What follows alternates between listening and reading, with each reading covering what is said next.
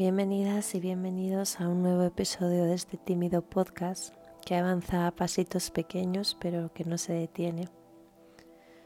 Mi nombre es Lucía Fernández, soy profesora de yoga, una enamorada de la psicología, el budismo y de la vida.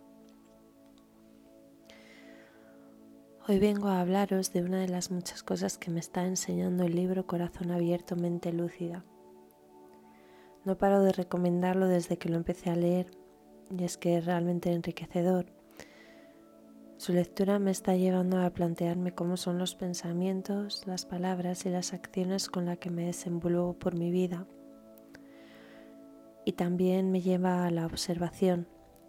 Y recalco esta palabra, observación, de cómo lo hacen los demás, desde el cese de los juicios. En el último retiro que organicé hubo una frase de Platón que creó un impacto muy positivo en todas las presentes y que hace relación a esto de observar sin juicios.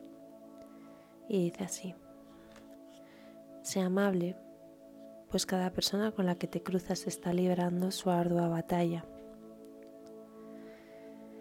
Y es que estaremos de acuerdo en que la vida es un sinfín de batallas, unas divertidas, otras dolorosas, unas breves, otras dudaderas, unas propias, otras implicadas, pero un sinfín constante de batallas y en ocasiones nos absorben tanto que llegamos a olvidarnos de lo que supone estar vivos y pasamos por alto cosas buenas que nos rodean. Sé que hay momentos en los que recordar estas cosas y sentirlas es difícil incluso imposible si hay alguna lesión cerebral. Pero si disfrutas de salud, es importante que reconozcas que tu capacidad está intacta y le saques provecho. Cuando dejamos que la forma de ver la vida se acomode en una postura deprimida, porque sentimos o creemos que estamos teniendo muchos obstáculos, Debemos entender que es un estado que nosotros mismos estamos creando por el hermetismo mental, porque la ignorancia, el enfado o el apego están siendo causa de nuestro sufrimiento. Cuando conseguimos ir erradicándolas, la mente se apacigua y la, la felicidad está donde quiera que vayamos y el ambiente a nuestro alrededor será agradable y tranquilo para nosotros y con quienes lo compartimos. Debemos tomar conciencia de nuestras cualidades y no darlas por hecho de manera vanidosa. Si nuestro cerebro está bien, tenemos las capacidades de pensar, aprender y meditar si los sentidos funcionan bien, tenemos la puerta abierta para acceder al mundo exterior. Cuando tomas conciencia de las cualidades que posees, tu propia percepción debería cambiar. La creencia sobre tu infinitud de posibilidades debería sentarse en ti. Tu apertura es una cualidad muy positiva ante la vida que posees, que sería apropiado que valorases más de ti. Al final de mis clases de yoga, siempre dejo un espacio para que las alumnas agradezcan algo de su vida o del día, algo a poder ser que no sea material y que vaya más allá de nosotros mismos.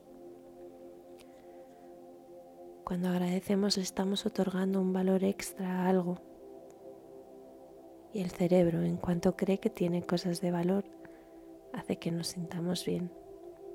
Y tomamos conciencia de las cosas importantes que quizás pasamos inadvertidas.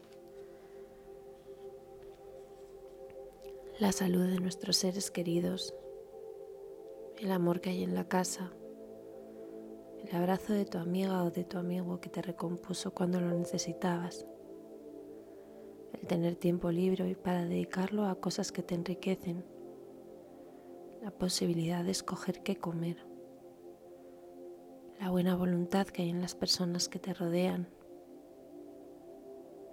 estar vivos.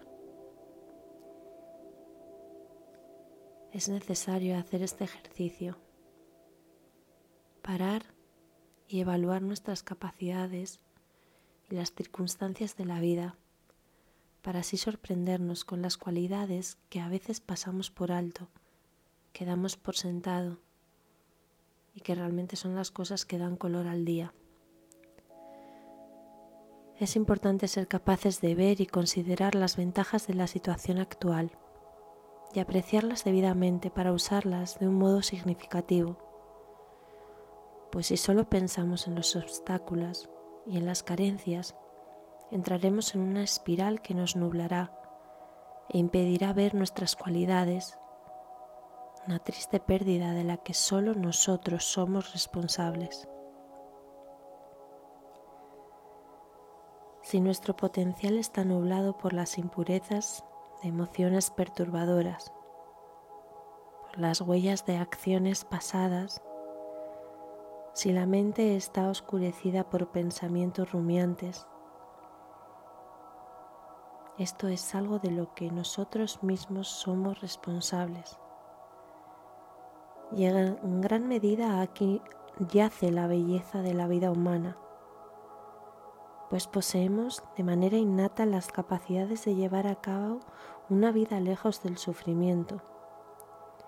Y la vida en sí misma es la oportunidad para comprenderlas y desarrollarlas a través de las batallas. Y esto es estar vivos. He visto personas enfermas con un carácter que les hacía brillar más que a nadie en la sala. He visto personas con una gran timidez luchar contra su inseguridad y hacer el esfuerzo de sociabilizar. He sentido en primera persona lo que es tener una mente dañina y saber que de ahí se podía salir. Solo hay que tomar el camino y empezar a andar. La vida es algo que se cultiva, se lucha, se gana, se dona día a día. Es muy divertido en las épocas en las que todo viene dado de cara. La llave está en saber poner la cara cuando no vienen tan bien. Y es que como llegues a ese momento en el que toque afrontar la batalla, será fruto de lo que día a día vayas mejorando de tus capacidades. No nos quedemos en las tinieblas, movámonos para desvanecerlas, para poder ver la vida y a nosotros viviéndola. Agradece la vida otórgale el valor que se merece. Te deseo para ello sabiduría, coraje, compasión y paz. Y si alguna vez necesitas coger un referente para ello, no tienes más que buscarte a ti misma y a ti mismo en el pasado. Ver cómo los lamentos no te sirvieron para nada, cómo fuiste capaz de seguir hacia adelante, por muy oscuro que lo veías en aquel momento y es que es la misma vida la que todo lo cura.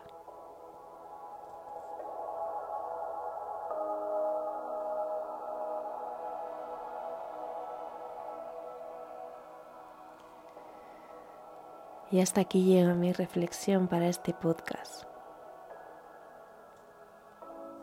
En la web que va la yoga online puedes encontrar más semillas para la vida. Espero de corazón seguir compartiendo.